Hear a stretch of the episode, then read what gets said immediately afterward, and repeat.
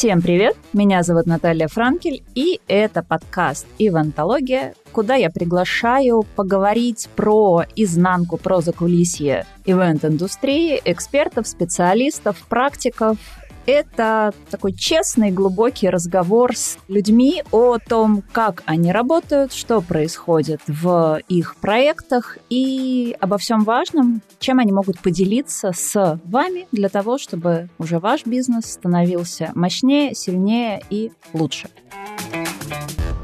Сегодня у меня в гостях Илья Коноплев, основатель Russian Wellness Hub, события и проекты для повышения эффективности операторов индустрии Global Wellness в России, а также организатор деловых и wellness-кемпов. К Илье у меня самой огромный интерес как к человеку с огромной практикой в нише событийного маркетинга, поэтому именно об этом мы будем говорить с моим сегодняшним гостем. Илья, привет. Привет. Расскажи, пожалуйста, в двух словах нашим слушателям о себе, о своем опыте, что сейчас в фокусе твоего внимания находится. Я очень люблю отвечать на этот вопрос с формулировки, которую послушал у одного дяденьки, не помню, как его зовут, звучит следующим образом. Я занимаюсь довольно большим количеством весьма странных дел. Она очень хорошо характеризует мой общий фокус. Фокусов у меня несколько. Основной фокус – это, наверное, все-таки сейчас пока еще не событийный, а маркетинговый фокус. Я маркетолог, но маркетолог в именно wellness индустрии, и событийный маркетинг является частью этой маркетинговой деятельности. Я веду три основных вектора проектов. Первый проект – это Russian Wellness Hub. Это мероприятия,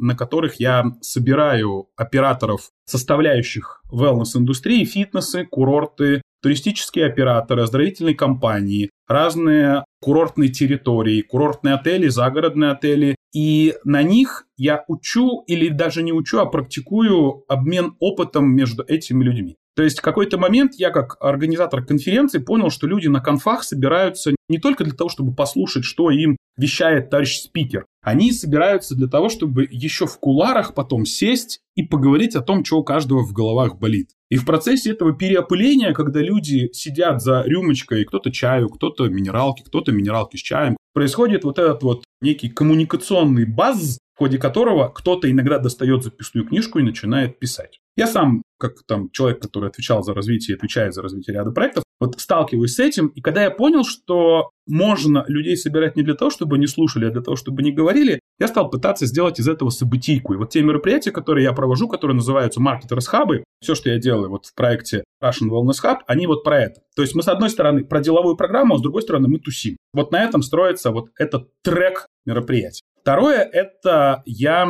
продукт в событийном маркетинге крупной федеральной сети фитнес-клубов. Это сеть Bright Fit. В топ-10 э, фитнесов в России она входит. Это 37 клубов в 17 городах и 85, по-моему, тысяч клиентов. Сеть работает, кроме развития собственного на рынке B2B, продавая технологии франшизы. И один из наших маркетинговых B2B приемов – это событийка. Мы организуем стажировки операторов фитнеса в базовом городе сети в Екатеринбурге и организуем конференции, на которых тусим людей и точно так же делаем так, чтобы они общались друг с другом. При этом в данной ситуации сеть имеет задачей декларировать, демонстрировать свой подход к бизнесу, свои бизнес-технологии, свои брендовые фишки, чтобы аудитория потенциально проникалась к сети пониманием, любовью и знанием, и в конце концов переходила под крыло нужного бренда. То есть это коммерческий смысл этой конструкции. Я в данной ситуации выступаю продуктом, то есть я продюсирую конференции и продюсирую стажировки. И третий трек – это брайт-кемпы это путешествия и поездки для клиентов этой же сети фитнес-клубов. То есть мы организуем выезды регулярные, мы называем это wellness-кемпами на курорты России, пока это Сочи и курорт Минеральные воды, где в течение пяти дней переключаем людям картинку и даем им возможность окунуться из бытовухи и жизненных тягот в прелесть курортных городов. Раньше называли это фитнес-кемпами, потом мы решили, что от фитнеса нужно отойти, раз люди там занимаются не только фитнесом, и теперь мы фитнес-аудиторию возим тусить. Три вот этих векторов, в которых я реализую то, что ты говоришь, э, событийная компонента в общем маркетинге. Мне на самом деле интересно про смену парадигмы и про смену специфики, да, то есть когда ты говоришь, что там были конференции, а потом мы как бы, ну, помимо товарища спикера, появились еще много движух, которые только усиливают товарища спикера в глазах аудитории, да, потому что он уже перестает быть таким скучным и одиноким в их э, присутствии на неком событии. Вот расскажи, пожалуйста, откуда родился этот объемный тренд и как ты видишь вообще его влияние на ну, не только на, условно, твой рынок, там, фитнес-индустрии, да, потому что ты, ну, находишься не в вакууме и явно наблюдаешь там за другими процессами и проектами. Как вот это масштабируется на, в принципе, на индустрию деловых событий с ну, назовем это так, в кавычках, развлекательной программой. Как эта гипотеза зрела? Я с пандемией, когда вся эта вот история закрылась, а наш, наши бизнесы, нашу отрасль прикрыли принудительным порядком. Сказали, работать нельзя. В марте, по-моему, нас закрыли. И вся отрасль, не зная, что делать, друг другу в чатиках задавала вопросы, что делать. А я в тот момент являлся партнером и работал с командой фитнес-эксперты. Это ребята, которые проводят отраслевые конференции и мероприятия. Именно делового формата, и мы э, запустили онлайн-трансляции. Мы ежедневно выходили в эфиры, собирали наших коллег по отрасли и друг с другом разговаривали. Но там, естественно, была исключительно деловая компонента, что делать, а давайте вот так попробуем, как клиентов удержать, как, я не знаю, сотрудников сберечь, кто что делает, потом там государство кому как помогает, кому как мешает и так далее. И когда все это закончилось, когда пошли первые мероприятия в открытом, в офлайн пространстве, я это помню, вот это было как раз щелчком, мы решили собраться в августе в Сочи. То есть вот вся отрасль, у нас довольно большое комьюнити. А большое это сколько? Самый крупный чат участников отрасли, который я модерирую, это 1830 человек. Ну, то есть это именно отраслевой чат. Мы небольшая отрасль, поэтому для нас это большое сборище операторов. Мы там забрасываем удочку, что, ребят, а давайте соберемся в Сочи и об этом все поговорим. И на мое удивление, со всей страны слетается там порядка 180, по-моему, человек. То есть люди просто соскучившись по офлайновскому общению, полетели со всех городов в Сочи для того, чтобы пообщаться в офлайне и все это вот дело обсудить. Мы три вечера сидели в ресторанах, сама деловая программа, она в тот момент превратилась в бурное обсуждение всего того, что происходит, и я такой сижу про это все и думаю, блин, а получается, что людям в какие-то моменты становится интересней выдавать из себя информацию, чем ее впитывать. Потому что каждый деловой человек, накапливая опыт на своем рабочем месте, он этот опыт не осознает как способный к декларации, способный к обсуждению. И если я, как организатор, создам ему условия к выдаче опыта и научу его считывать другие единицы опыта, то я получу новый продукт. То есть люди будут забирать не говорящую голову Коноплев Илья Владимирович со сцены, а будут забирать шум вот этого всего, что происходит, и потом это каким-то образом использовать. Осталось теперь продумать, каким образом дать им вот эту возможность считывать чужую информацию. После этого я стал думать и придумывать сценарии, по которым бы люди не только слушали, но и говорили. Или слушали тех, кто говорит между собой в круглом столе. Так, например, вот стажировки деловые BrightFit, да, мы их проводим. У нас собирается там не больше 16 человек, не считая там спикеров, и принципиально все сидят за круглым столом. Все видят всех, и это принципиально, потому что через два часа после начала они начинают разговаривать друг с другом. То есть кто-то задает вопрос, но отвечает ему не только спикер, но еще и вот этот человек. А мы делали вот так. И они начинают друг за другом еще и записывать. Не обмениваются телефонами. Они спрашивают, а скажите нам кого-то. Скажите нам, кто вот этот человек, а чем вот они занимаются. И я понял, что это некая ценность, которую можно упаковывать и пытаться продавать. Из этого выродился как раз э, Russian Wellness Hub и вот эти мероприятия Marketers Hub, которые я делаю в Сочи и чуть позже поеду в другие южные пока регионы. Теперь о влиянии на отрасль. Почему развлекательная компонента здесь имеет значение? Потому что под игристым люди разговаривают лучше.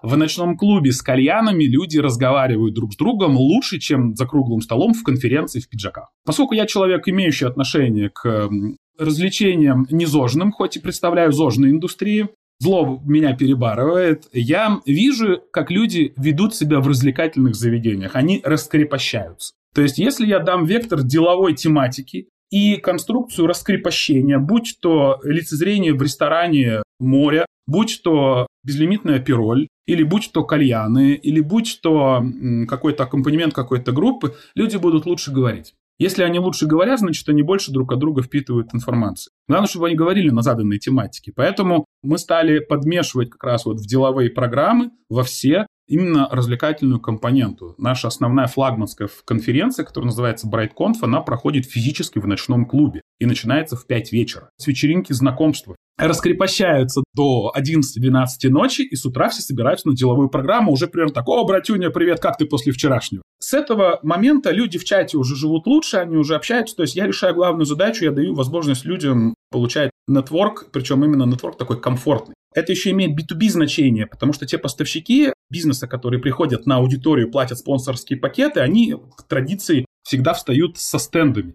Говорят, мы хотим стенд поставить, значит, это стоит только. Ребята, у нас нет стендов. Они говорят, как это у нас нет стендов? Я говорю, так, зато вы можете со всеми знакомиться и общаться. Потому что когда они тебя запоминают как хорошего парня, с которым было прикольно проводить время вчера, ты ему напишешь завтра в WhatsApp, здравствуйте, я тот хороший парень, вчера с вами общались, с тобой гораздо легче пойдут навстречу и возьмут у тебя презентацию, и продавать ты будешь после мероприятия, а не на мероприятии, и нахрен вы нужны мне здесь со своими стендами. И ни на одном из наших мероприятий у меня нет стендов. Единственное, что я разрешаю делать, это раздатку какую-то. Но зато я при этом всех их общаюсь в чатах. У меня все поставщики бизнеса всегда на всех наших мероприятиях, на всех дискотеках, на всех экскурсиях. Это полноценные участники мероприятий. Я их учу общаться. Вам не надо продавать. Вам нужно находить приятную коммуникацию с теми людьми, кто приехал. Теперь, как это влияет на отрасль? Я пока не вижу в этом глобального тренда, то есть деловые мероприятия остаются деловыми. И большинство организаторов проводит неформальную часть для того, чтобы людей, ну, либо привлечь, либо развлечь, то есть чтобы у людей остался триггер так называемых впечатлений.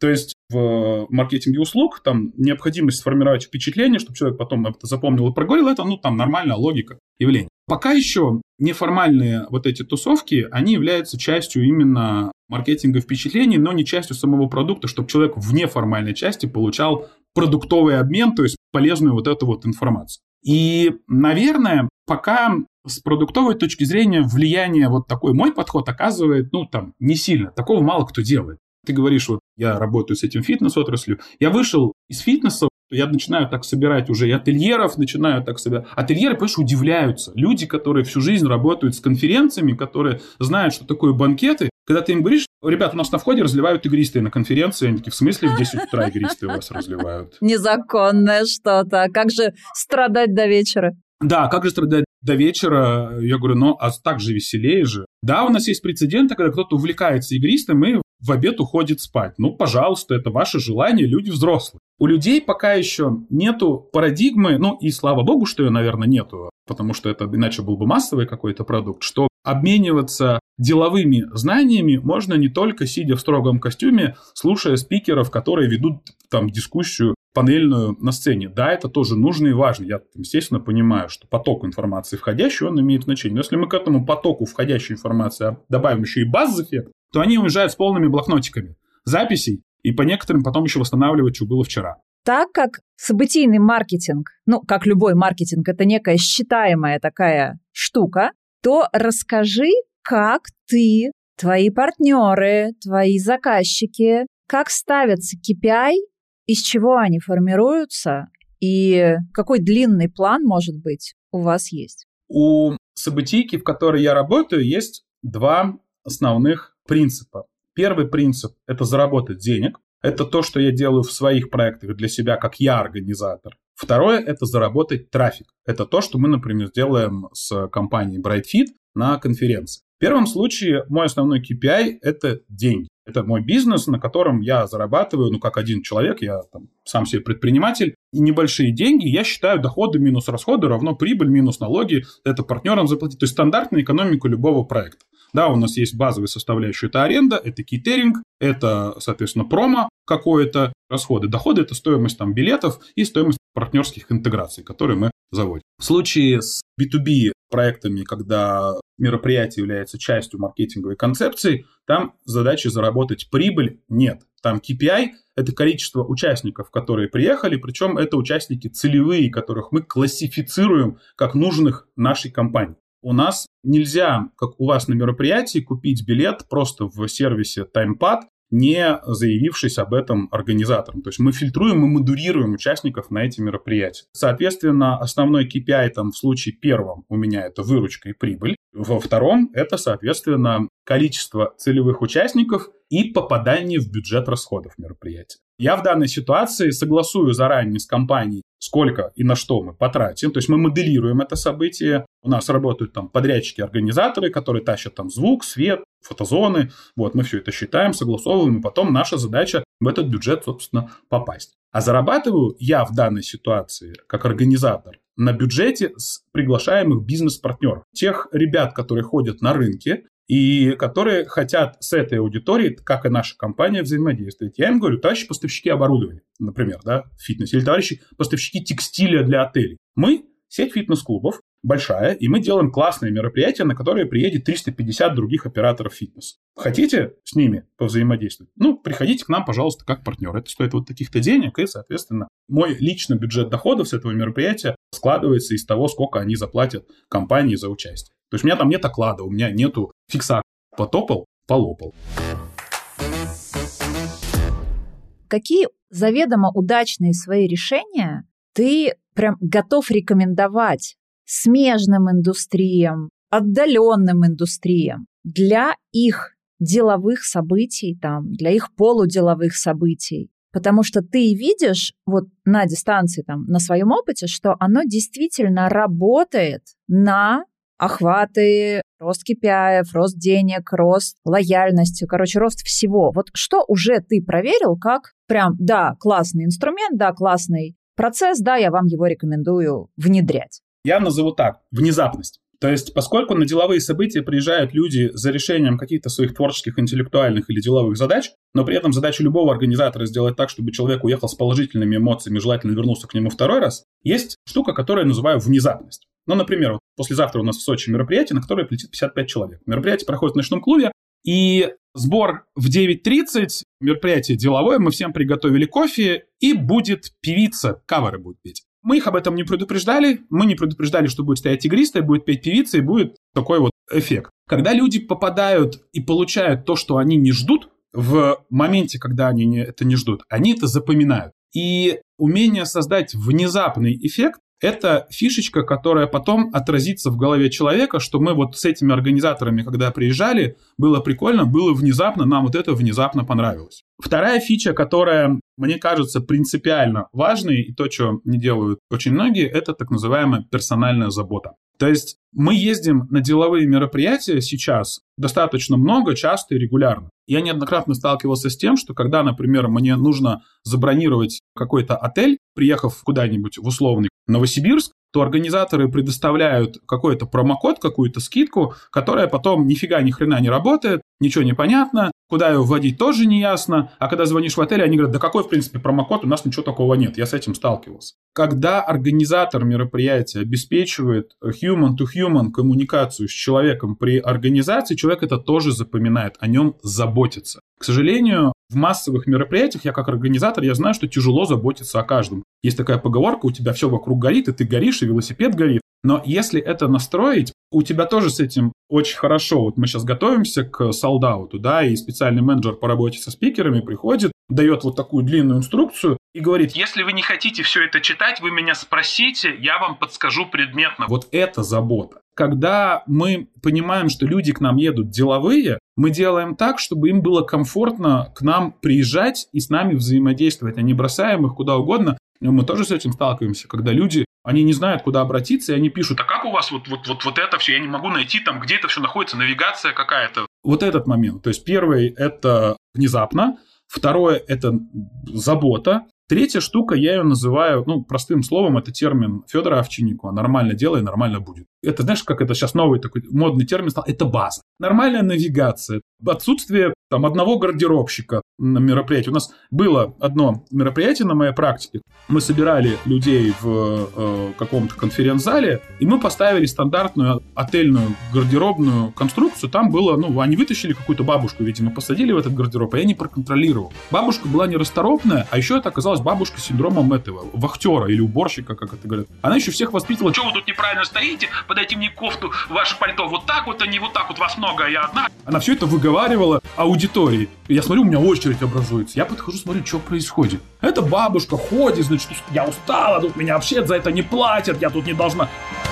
Мой косяк, я не проверил. Но вот это вот из серии «Нормально делай, нормально будет». Есть в теории маркетинга впечатлений такая штука под названием «обыденные впечатления». Это когда путь проходит нормально, то человек этого не замечает. То есть ты подошла в гардероб, сняла куртку, тебе дали номерок, ты ушла. У тебя нет впечатления от этого процесса. Но если в процессе сдачи в гардероб у тебя есть вот такая бабуля-гардеробщица, которая вот так вот себя ведет, у тебя обыденное впечатление окрашивается в негативный окрас. Становится ярким впечатлением, только негативным. Это с точки зрения маркетинга, вовлечения человека в следующее событие, это отрицательный триггер, потому что если таких якорей негативных станет много, ты в следующий раз скажешь, когда Коноплев проводит мероприятие, да опять у него там будет хрен найдешь, гардеробщица дура, это про нормальное дело нормально будет. И как бы многие коллеги не говорили о том, что мы бренд, там мы большие бюджеты на продвижение. Ребят, ну вы с элементарным процессом вежливого охранника на входе в ночной клуб не можете справиться.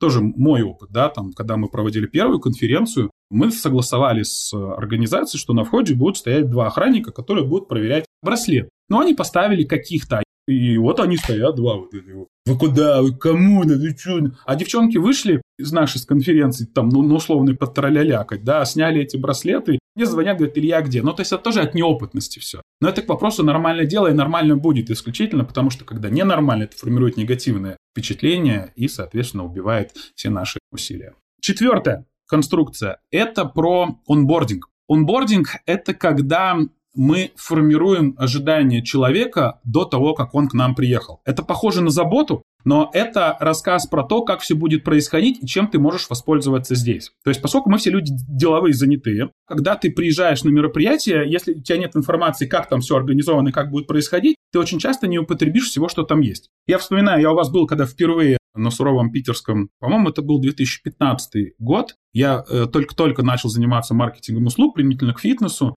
Я приехал, я охренел от того, как... Я в Челябинска приехал тогда. Это сколько там народу, сколько всего движа, какие-то карты, там что-то все рисуют. Понятно, что там сейчас с 15 года к 23 насыщенность с компонент составляющих очень сильно изменилась. И чем больше мы, организаторы, заботимся о том, чтобы до мероприятия рассказать человеку, где, что, как он может получить, как все будет происходить, где пописить, где умыться, где съесть леденец, где попить кофе платно-бесплатно, Плюс, давая ему возможность обсудить это еще с человеком, это вот то, о чем я говорил в начале, тем больше шансов, что он всем этим воспользуется и получит вот больше всего впечатлений. Мы когда кемпы свои проводим в Сочи, брайт-кемпы, я рассказываю всем своим участникам, что делать в локации, помимо того, что проходит в программе кемп. Хотите на машинках покататься, вам туда. Хотите кабриолет в аренду снять, вам туда этого не входит в программу. Но я им рассказываю, как насытить свое время. Я знаешь, с чем столкнулся? Я думал всю жизнь, что все люди были в Сочи по 85 раз и знают его как свои пять пальцев. В смысле вы не знаете, где в Сочи купить купальник новый? Да вон вышли, где угодно, там покупайте. А люди не знают. И если знают, то они не хотят тратить время на поиски этой информации. А когда ты даешь им готовый гайд,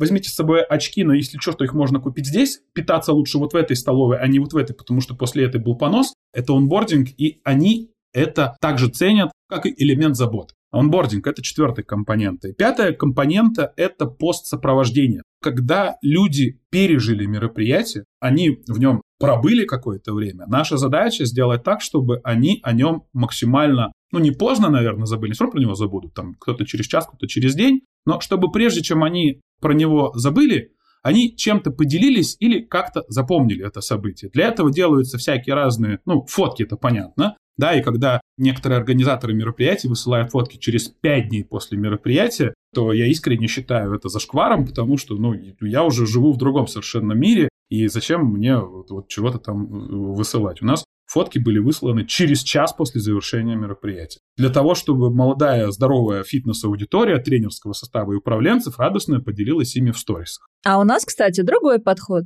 Получается две волны отзывов и две волны упоминаний, потому что первое это когда люди сами, ну благо у всех хорошие телефоны, сами снимают на мероприятиях, на событиях, э, делают там репортажи, сторис, не сторис, фото, не фото, видео, не видео, кружочек, не кружочек, и они это все постят именно в дни события. Потом они, значит, на эмоциях, на вот этом всем движе драйве поехали домой, там они поспали, отдохнули, выспались, и тут они сформулировали, значит, в слова свой отзыв, как правило, такой достаточно объемный. И тут пришли хорошие фотографии. Ну, просто технически мы не можем отдать в тот же день, потому что у нас там тысячи участников, с которыми работают там десяток фотографов. Это большая работа, потому что там у наших фотографов большие ТЗ, у разных фотографов разные ТЗ. И пока они это сделают, да, реально проходит 4-7 дней.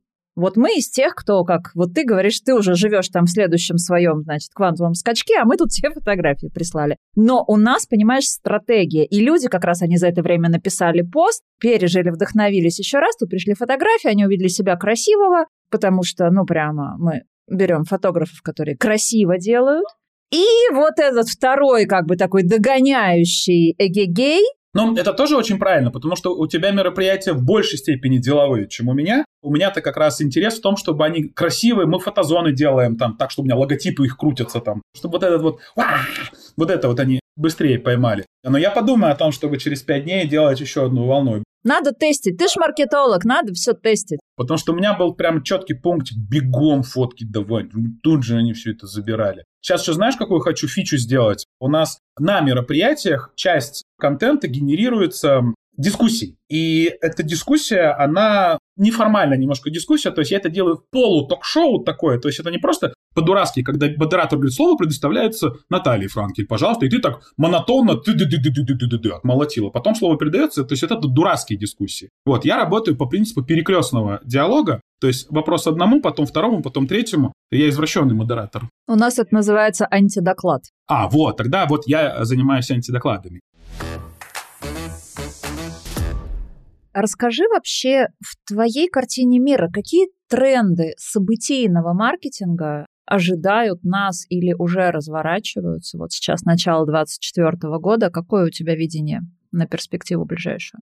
Я, с одной стороны, вижу увеличение тяги к тому, чтобы люди собирались и говорили и проводили время на мероприятиях. То есть число мероприятий, на которых люди могут получать контент, обмениваться опытом, решать какие-то задачи, становится больше ежегодно. Они имеют разную глубину, они имеют разную сутевую компоненту, они имеют разную структуру, да, то есть вот кто-то проводит это все дело в Сколково, кто-то собирает пять потоков. С одной стороны, я вижу увеличение объема мероприятий и их увеличение контента, а с другой стороны, я понимаю, что полезность этого контента предельно снижается. Мне кажется, что трендирование в сторону увеличения, ну, продолжительности или насыщенности мероприятий, но смещение в сторону от сугубо контентной составляющей в сторону entertainment а, вот эта пропасть, вот этот ползунок, он будет уходить все больше и больше в сторону entertainment а. Есть такое прекрасное мероприятие под названием «Гастрит». То есть там есть деловая программа, но она уже давно у них перекрыта. Но помнят э, его благодаря всему остальному. То есть это как раз вот тот паровозик, ну, понятно, это харикастики, да, то есть это ФНБшники, то есть это повара, развлекательно-клубно-ресторанная история, они первыми это реализовали. Более консервативные отрасли, там банкиры, например, я ни разу не был на банковских форумах, на крупных, но я знаю, что там точно есть развлекательная компонента, но, наверное, они сидят в костюмах прежде всего на деловой программе все равно у них пока еще остается вот это сначала они сидят в костюмах. Там ательеры, например, уже перестали в костюмах сидеть, да, и уже собираются на крупных мероприятиях, даже на своих крупных мероприятиях уже там без костюмов. Но, тем не менее, туризм российский, который курируется сейчас на самом высоком уровне, на официальных туристических форумах, они все еще такие ходят все в деловых костюмах. Оно, конечно, никуда не денется, и я согласен с тем, что оно не должно никуда деваться, деловая компонента, она была и будет там какой-то консервативной, но то, что будет трендироваться entertainment составляющая, и мы, как организаторы, будем конкурировать за впечатление с другими операторами впечатлений, и для того, чтобы притащить человека на свое мероприятие, мне нужно его будет убедить, что он потратит лучше эти 40 тысяч на меня, чем на два похода в выходные в бары с друзьями. 10 тысяч он потратит, но я ему дам больше впечатлений. Но мы над этим будем работать. То есть мы конкурируем за впечатление, не за пользу не за полезный контент, потому что полезного контента обожраться уже. Еще, что мне видится важным, это кросс-отраслевая переколлаборация. Я это на себе пробую. То есть я почему в какой-то момент времени перестал себя осмысливать как человек, который занимается фитнес-индустрией.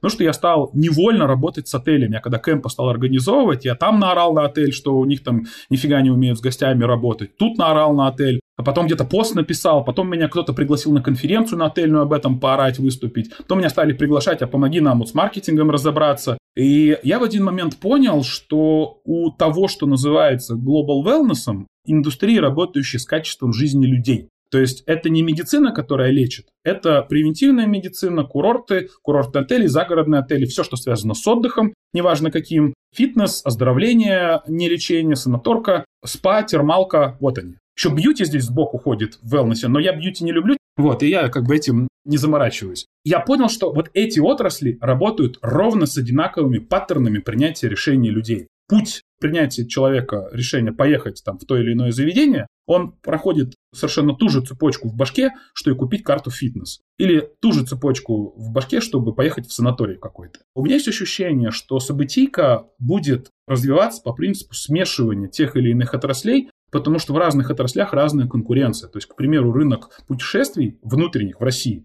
в 20 раз больше, чем рынок фитнеса. И понятно, что количество шишек и граблей, которые набили туроператоры, привлекая клиентов купить у них тур в какой-нибудь Алтай безумный за 250 тысяч рублей, не знаю, как они умудряются это продавать, он примерно, ну, там, такой же путь, э, который проходят сейчас фитнес-операторы, продавая карты по 60, по 70 тысяч. Хотя, казалось бы, это, ну, немножко там не совсем сопоставимые вещи. Но когда мы начинаем разговаривать, э, изучать пути клиента, это то же самое. Люди точно так же отвечают на возражения, взвешивают, куда они могут потратить эти деньги еще, понимают, что будет, когда они вернутся из этого путешествия, да, или там, как я буду себя чувствовать, когда я похожу два месяца в этот фитнес, а мне э, это не поможет. И поэтому смешивание сопоставимых отраслей и обмен опытом кросс-отраслевой, я это тоже считаю, ну, каким-то трендом или тем, что может быть, ну, там, полезно для отрасли. А какие подводные камни ты видишь в событийном маркетинге для бизнеса? Основной подводный камень – это распиздяйство. Массовое всеобщее. Мы все находимся в ситуации, когда э, с нами работают люди.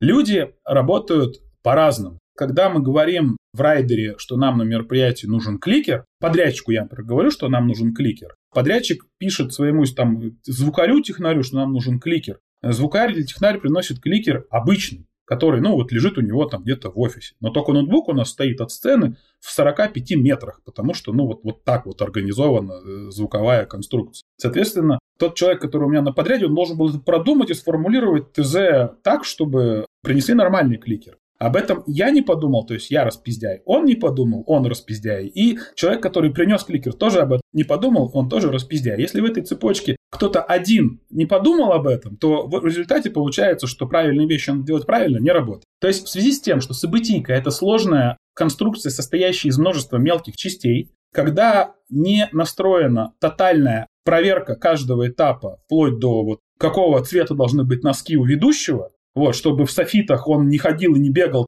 не блестел больше, чем елка новогодняя, то вот это вот неумение организовывать и контролировать вот эти мелочи, оно всегда будет приводить к маленьким либо большим факапам. А все это происходит от того, что все люди распиздяют. То есть человекозависимость, мы очень сильно человекозависимы. То, что возможность становится больше, да. То есть то, что люди хотят больше коммуникаций, да. Какое-то время я переживал, что все уйдут в онлайн. Что вот онлайн, значит, победит офлайн, и все купят курсы Блиновской и срочно станут умными, значит, и красивыми одновременно. Но этого не происходит, люди с удовольствием собираются офлайн, хотя при этом наверняка, вот ты говоришь, это не предел, такие, как я, покупают записи, радостно к ним как-то относятся, но потом все равно приезжают и смотрят. То есть это не проблема. Онлайнизация не стала какой-то вот угрозой для организаторов мероприятий. Становится больше площадок, становится больше возможностей. Людям сейчас некуда тратить деньги в заграницу и покупать шмотки и дорогие машины, поэтому они начинают тратить деньги на мероприятия. Слава богу, пусть они тратят, мы будем богаче. Все в этом мире относительно, я сейчас не потому, что это там благо и великое, а потому что это возможности для нас. А то, что мы никак не уйдем от человеческого фактора, мы организаторы, это будет, и это наша боль. Я это на себе там проверяю постоянно. Тут забыл что-то сделать, все это тут же мне по щам там дает обраточкой. Про коммуникацию ты сказал. Ну, я вообще, как известный адепт позиции связи решают и большой любитель говорить о коммуникациях нового времени, о прямых, открытых, честных, осознанных. Какой тренд вообще вот в общении людей сейчас ты наблюдаешь? Потому что ты работаешь с большим количеством людей, старых знакомых, э, ранее незнакомых. Какой общий тренд в коммуникации ты видишь? Они поверхниваются, такое слово. Если мы говорим о деловых коммуникациях, не о личностно-человеческих, когда муж с женой или там парень с девушкой, вот именно о деловых коммуникациях, то у нас, я это прям чувствую на себе в том числе, слишком мало времени для подготовки к коммуникации. И ты, может быть, тоже сейчас покиваешь головой. Иногда бывает такое, что для того, чтобы провести встречу, мы садимся к ней готовиться за 10 минут или чуть ли не на лету. Да, то есть мы начинаем обрабатывать информацию по встрече по ходу этой встречи. Такое явление, оно происходит потому, что информации вокруг больше, мы берем больше проектов, проекты становятся длиннее, там еще что-то. То есть мы в связи с тем, что мы можем коммуницировать одновременно в многополярном мире, да, и то, что сейчас стоит телефон у меня на самолетике, это хорошо, потому что в него наверняка кто-то без ума, без памяти там пишет какие-то в чатике сообщения. То есть, и, соответственно, обрабатывая их, а часов в сутках остается все такое же количество, а нейросети пока еще, к счастью, не научились и, надеюсь, никогда не научатся замещать часть коммуникационного процесса, ну, то есть думать, как человек мыслить. Они все-таки алгоритмы, они в шахматы только умеют играть хорошо. Они не заместят мою роль как объекта коммуникации. Поэтому вот это вот уповерхностнивание это плохой, но это тренд, присущий там всем деловым людям. Как с этим работать? Сложно, ну вот прямо какую-то проверенную историю дать, но мне кажется, что э, если я заинтересован в этой какой-то деловой коммуникации, то в моих интересах делать тот же самый онбординг, то есть, грубо говоря, подкидывать человеку то, как подготовиться к этой встрече, если мне нужна его какая-то там человеческая компетенция. Твоя помощница, ассистентка, она сегодня делала примерно похожее, когда она говорила, вы мне за два часа дайте, пожалуйста, ответы на вот эти вопросы, чтобы мы лучше подготовились к коммуникации, да, и чтобы ты не слушала от меня большую вводную о том, кто я и чем я занимаюсь, но чтобы у тебя какая-то была там первопричинная вводная информация. В этом плане мне очень нравится, что сделал Яндекс с точки зрения своих нейросетевых технологий. Он какое-то время назад выпустил херовину, которая позволяет, нажав на кнопочку, получить быстрый пересказ видео, которое тебе дадено к просмотру, или страницы, которая открыта перед тобой. То есть это вот с точки зрения там быстрой подготовки, да, если мне что-то нужно где-то с кем-то будет обсудить, и мне, например, там кто-то из коллег присылает какое-то часовое видео, да в смысле я буду для нашей встречи смотреть часовое видео? Я что, упоротый, что ли? То есть у меня нет на это времени. Сейчас появилась фишечка-то раз, там, Бик, он в этом видео говорится о том, что Илья Владимирович Коноплев начал заниматься мероприятиями. У него три направления. Ты такой пришел, ты хотя бы уже как-то подготовлен. Эти вещи, они какие-то вот удобные. Второе, что мне кажется в коммуникациях идет, это краткость. То есть умение кратко и структурированно излагать свои мысли, это навык или скилл, который дорогого стоит. Почему идет вечная война между любителями и антагонистами голосовых сообщений? Иногда тебе запишут голосовое сообщение на 8 минут, из которого сути уловить, ну, достаточно тяжело. Иногда наоборот, да, там за 16 секунд ты выслушаешь от человека гораздо больше, чем будешь разговаривать с ним на протяжении там, ну, двух минут, потому что человек умеет структурированно излагать свои мысли. Умению коротко и понятно, формулировать, что ты хочешь, этому надо прямо учить наших детей и самим нам учиться, и мне есть куда этому учиться. Но очень многие этого не понимают, что это все начинается там с умения мыслить. Люди идут на курсы риторики. Не надо ходить на курсы риторики, надо ходить на курсы умения складывать мысли в логику. Есть такая книжка прекрасная, называется «Системное мышление». Она тяжелая, как сволочь последняя. Ее читать тяжело, она противная, она мерзкая. Но какая же она классная с точки зрения вот, эм, формирования навыка, что прежде чем сделать вывод, ты дай вводную, да, потому что человек не воспримет твой вывод, если он не понимает вводную информацию. То есть краткость и уповерхностнивание. Вот два э, вывода. Где вдохновляется, где берет идеи человек, который занимается событийным маркетингом? Термин, который я раньше очень сильно не любил, а потом стал очень сильно любить. Называется насмотренность и любопытство. Я не знаю, как выращивается любопытство. И я, например, даже на своих детях вижу, что у меня у двух детей, старший 16, младшему 12, у них разные совершенно уровни любопытства к тому, что происходит вокруг. Любопытство – это причина того, чтобы находить какие-то как раз вот эти вот идеи, потому что, ну, не посмотришь, не увидишь. Иногда я слышу такую формулировку, типа, Илья, научи нас вот придумывать какие-то идеи, где вы все это берете. Я говорю, слушайте, ребят, я просто пошел и подписался на 15, по-моему, там ключевых организаторов мероприятий, фитнес-мероприятий в Европе, в странах Мена и США, где рынки насыщены. Я смотрю, что они делают. И там я увидел первое, что они проводят мероприятия не в конференц-зале отеля, а в какой-то вот площадке типа ночного клуба. Я подписался сейчас на всех организаторов игровых видов спорта, то есть которые геймеров собирают. Потому что вот у них там яркость и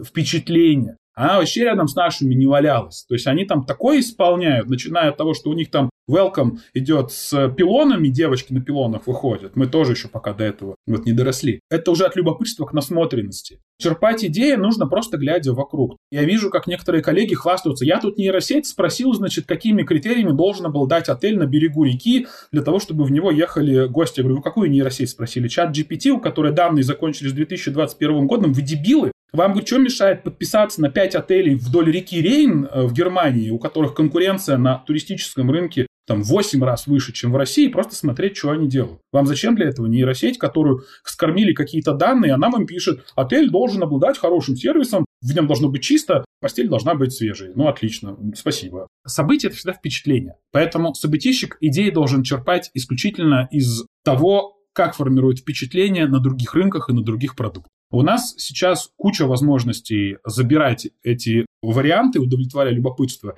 Нельзяграм, Pinterest, да, мы можем подписываться, пожалуйста, тот же самый YouTube, который можно переводить на русский язык при помощи нейросетей Яндекса и смотреть и слушать, что они там говорят и рассказывают на ускоренной прослушке, умноженной на два раза, еще потом транскрибировать это в текст. То есть у нас возможность забирать информацию с более развитых рынков или более успешных коллег не ограничена ровным счетом ничем, кроме личного времени. Расскажи какой-нибудь эпичный фейл из твоей богатой истории в ивенте. Была история. Мы в прошлом году, по-моему, весной анонсировали кемп в Кисловодске. Собираем туда, анонсировали, согласовали с отелем даты, заключили договор, согласовали цены, количество номеров, анонсировали площадку. А Кисловодск в России, при всей его популярности, это очень ну, беда с точки зрения сервиса, потому что там и так все само растет туда толпами, просто люди едут. Минводы побил все рекорды в России по стоимости перелетов, да, в него там, по-моему, на 60% или 35% ли увеличились за год. Туда как бы народ тягачит, ну, там, как намазано. Вот, и, соответственно, отели, ну, а что им там сервисом страдать? И так все растет. И еще долго э, приедут, ну и вот. А я, соответственно, ну, хочу увести туда трафик. Мы нашли отель, который нас устраивает. Все, мы продаем на него билеты, мы его подсвечиваем. Мы говорим, ребята, смотрите, как классно, вы будете жить с видом туда, ездить туда, плавать туда. А у нас wellness camp. У нас обязательно наличие пивного ресторана, как у любого wellness-оператора, и чего-нибудь связанного со спа, то есть бассейн, термальный комплекс и чего. И вот в один прекрасный день мне присылают какие-то коллеги, кто-то в Телеграм сообщение. Скажи, пожалуйста, а это вот не ваш отель, куда вы всех приглашаете, тут горит? Я открываю Телеграм и вижу, что горит наш отель. Причем горит в нем бассейн. И эти ребята э, умудрились, делая ремонт в бассейне плановый, они должны были открыться там за три недели до нашего приезда, сжечь сауны. Вот, в результате там все закоптилось, бассейн закрыли на неопределенный срок. Я при этом понимаю, что в Кисловодске, ну, где нет моря, то есть так я могу людям сказать, ну, сгорел бассейн, идите на море, что какая разница. А, а, а тут я не могу их на море отправить. И я в отель, пишу им, звоню, говорю, извините, а чё вы не говорите-то, что у вас тут беда? А беда произошла, ну, сколько-то дней назад. То есть, ну, это вот не в моменте все происходило. Они говорят, то что, на договор-то это не влияет, вам какая разница? Номера-то мы вам предоставим с питанием, все будет у вас. Что вы орете? Ну, там не буквально так, конечно, ответили, но суть в этом. Почему вам должны что-то ну, информировать вас? Ну, у нас же вот, все, номера есть, отель работает. Не мы же сгорели, вообще не паникуйте. В словах это читалось, но не нравится, не приезжайте. Мне пришлось, представляешь, это контент-план выставлен, да, то есть ведут посты, что приезжайте, вот они виды на горы, значит, вот цветущий Кавказ, блин. Людям нравится, люди хотят в Кисловодск. И я в один момент пишу в рекламе, мы пошутили про Кисловодск, и поэтому мы едем с вами снова в Сочи. Ну, потому что надо это как-то было подать. Но я решил, что лучшая ложь это правда, и поэтому я написал, что мы меняем площадку, потому что сгорел бассейн, а мы не хотим, чтобы вы были без бассейна. Вот, и поэтому вы нас, пожалуйста, извините, те, кто не, не хочет с нами настоятельно ехать в э, Сочи, то мы вам, безусловно, вернем все деньги, потому что, ну, мы договаривались с вами изначально на Кисловодск. А те, кто хотел с нами поехать в Сочи, welcome в Сочи. В результате мы не сделали ни одного возврата, то есть люди сказали, ну, у нас там немного было продаж, люди сказали, ну, блин, окей. Причем там, по-моему, просто билеты просто еще никто не успел купить, вот именно невозвратные в Минводы. Иначе я бы попал на бабки, потому что с точки зрения здравого смысла, если я меняю площадку, люди мне скажут, Илюх, так мы невозвратные купили в Минводы, нам что теперь, вторые билеты покупать?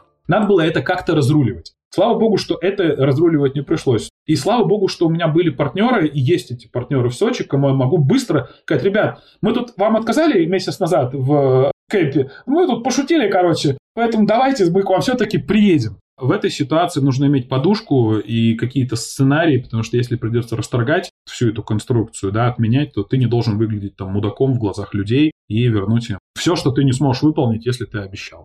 Слушай, я очень тебе благодарна за наш разговор. Спасибо тебе огромное. Я жду тебя на солдауте.